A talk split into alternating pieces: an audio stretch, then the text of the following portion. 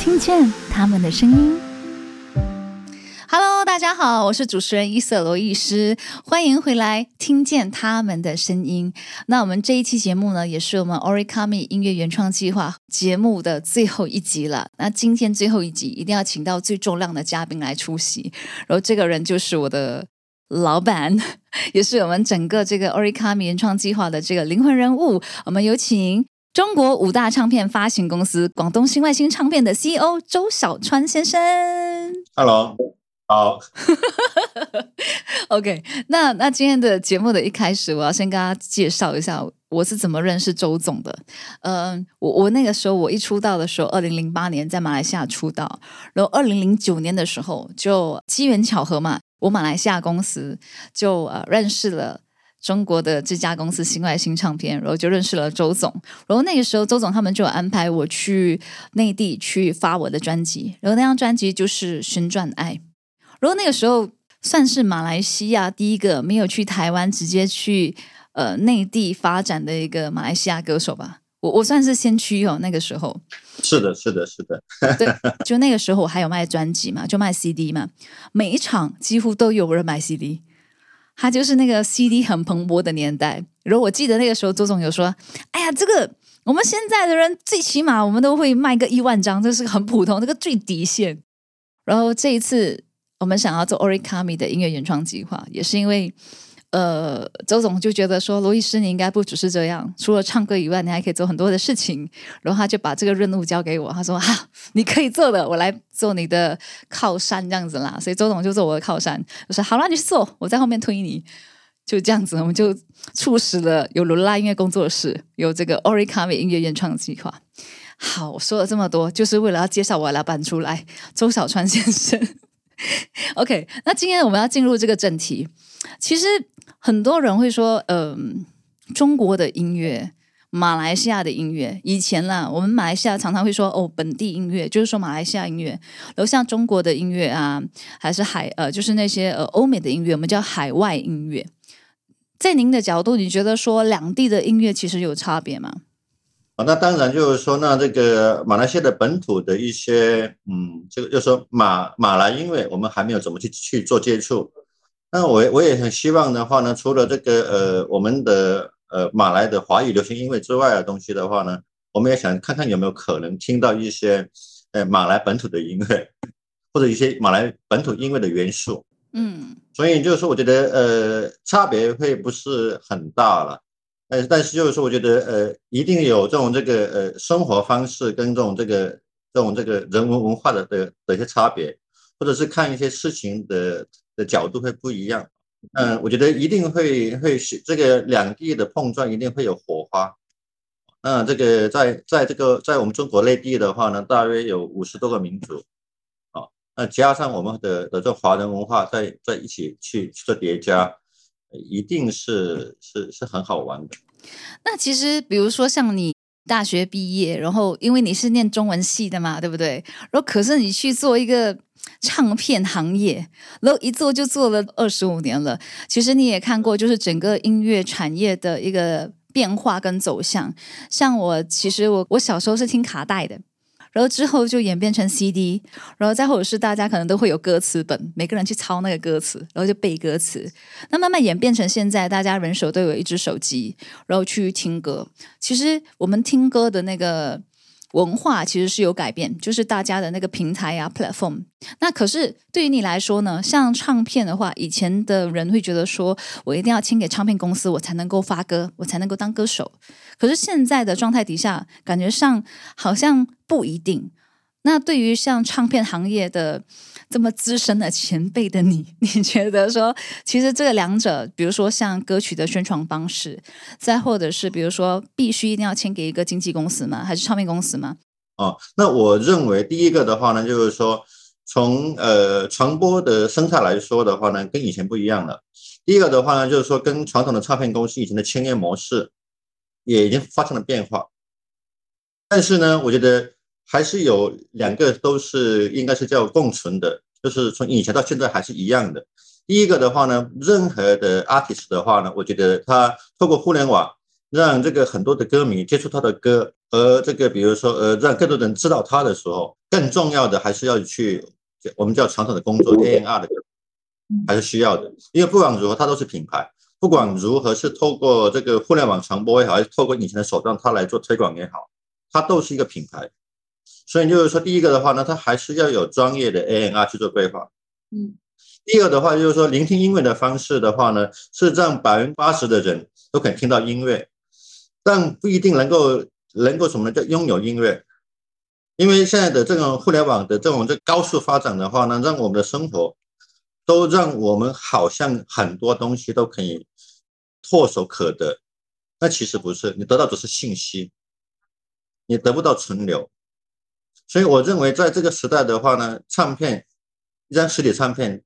还是有意义的。我觉得，呃，听唱片跟听这个数位音乐，我觉得都 OK。但是至少就是说。我觉得我们应该在这种移动互联网的高速发展之下，我们还是要有慢的生活，我们要拥有自己的生活。你对于听音乐跟听唱片，真正喜欢一位歌手也的话呢，或喜欢一位音乐家的话呢，需要听他的音乐需要仪式感。你要打开一张唱片，而且你要你要用好的播放设备去听他的东西，你才能听到哎这么多的一些制作人在这里面呢所花的功夫。嗯。刚刚周总就有说到，他说其实听歌需要有仪式感，我非常认同这件事情，因为我觉得像像我们刚刚有讲啊，就是我的年代呢是从卡带，然后到到 CD，然后一直演变到数位。那其实现在的数位，其实真的很多人会觉得说，我的手机里面啊有多少百万首歌，可是它其实就是一个。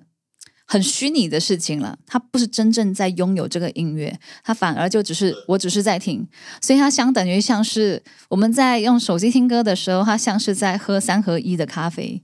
对。然后如果说你想要，你真的是想要去品尝咖啡豆的香味，然后会觉得说慢慢的去就是去感受它的那种。味道留在你的口腔的感觉的话，那你一定要像是买 CD 回来，然后慢慢去咀嚼。然后比如说你再看到他们的用心，比如说照片、文字等等，它才是有温度的。所以相对来说，像音乐它也是一样，就是当你如果你手机没有了，你没有办法听歌，你最起码还有张专辑。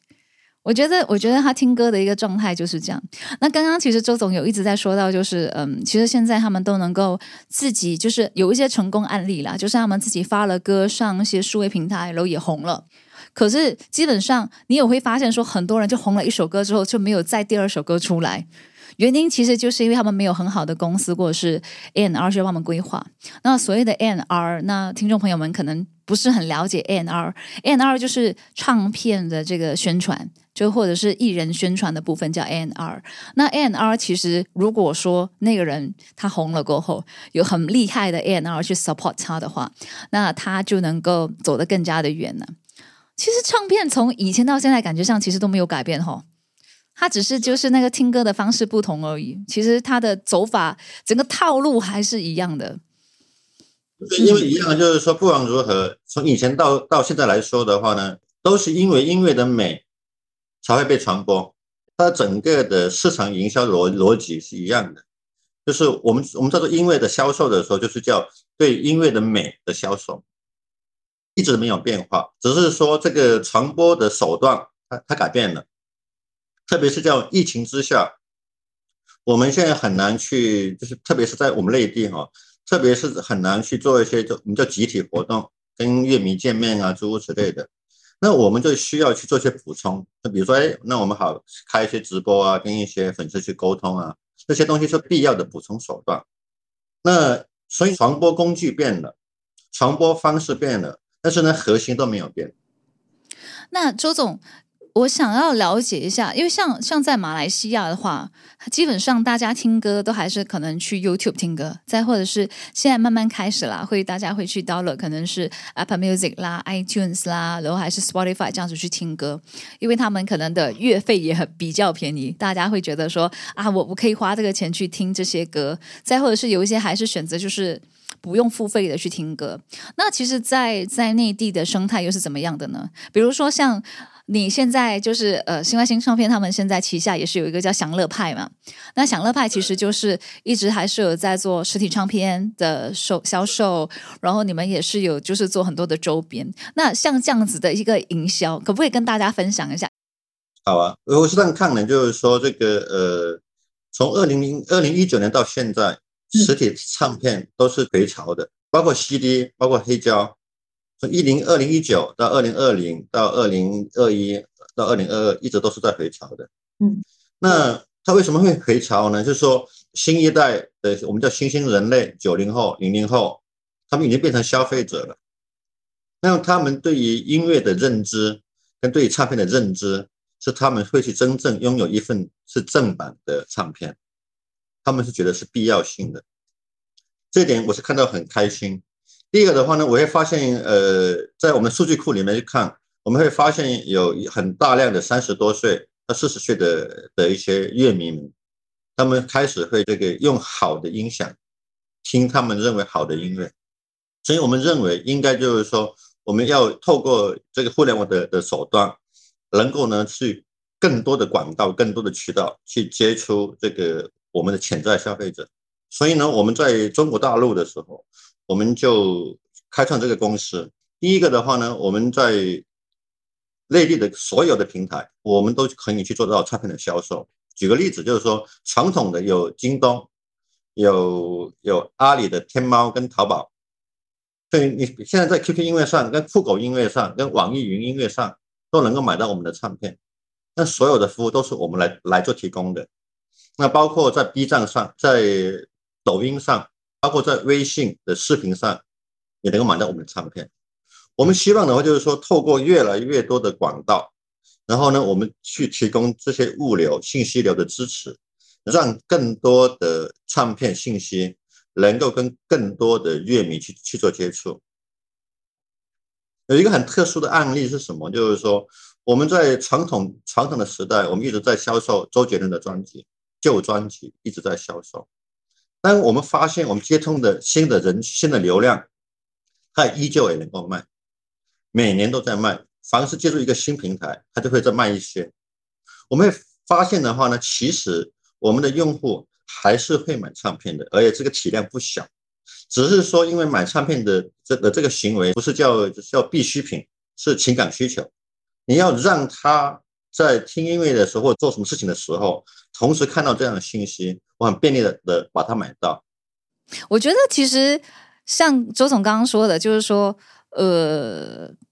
其实喜欢音乐的人还是有很多。而且如果说可以更加的便捷让我买到 CD 的话，其实我也不一定说我只是想要听罐头音乐。大家会觉得说，其实，而且像刚刚周总有讲嘛，就是现在可能年轻人，你会发现说回潮了，他整个趋势是现在的年轻人他更觉得说，哎，我一定要拥有这个 CD 回来，他可能觉得这个是一个潮流。我觉得，如果说像像周总说，呃，把这个卖 CD 的这个这个方式，就进军到每一个大家会消费的一个平台上面，那可能每一次你都看到，每一次都看到，它就有点像打广告一样，就你就会觉得，哇，这个东西现在是趋势吗？一定要买一张 CD 回来，或者是我一定要听黑胶才显得我够高贵，它就变成是一种趋势，一种 lifestyle。如果说这个东西它可以变成一个 lifestyle，也让年轻人去接触的更多，大家觉得，哎，原来。还是很便利就能够买到 CD，他也不一定觉得说哦，我只是要听免费的音乐。对我觉得，我觉得这个东西就变成说，像是我们在做音乐、做唱片的人，我们需要去提倡，跟需要去类似像教育我们的消费者或者是我们的乐迷的人了。说回我们的 Origami 原创计划，我一直说这个 Origami 它就是一个资源整合嘛。那像这一次，我们就结合了中国创作人的创作，然后马来西亚的一些演唱者去演绎，然后马来西亚的制作，像这样子的资源整合，对周总你来说，其实在现在的时代，它算是一个趋势吗？因为我觉得一样，就是说，第一个的话呢，确实实在是互联网时代，而且这种这个音乐的制作跟各个方面的话会更方便。那大家都可以透过互联网来来做交流，嗯，用互联网来传输文件，然后去做混音，去做这做做这做那的事情。而且确实疫情也迫使我们这么这么做，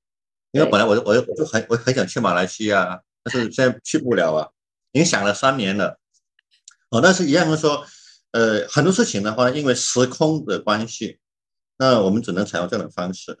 啊，就是互联网它有一个好处是打破我们的时空，嗯，能够让我们现在还可以交流嘛。对对对，还能够交流，还能够合作，做很多事情。其实干嘛？就是我我觉得未来可以有很多的新的 idea，嗯，那比如说是吉隆坡跟广州的音乐人，或者跟深圳的音乐人，或者跟重庆的音乐人，或者是槟城的音乐人，可以跟这个我们的这个潮汕的音乐人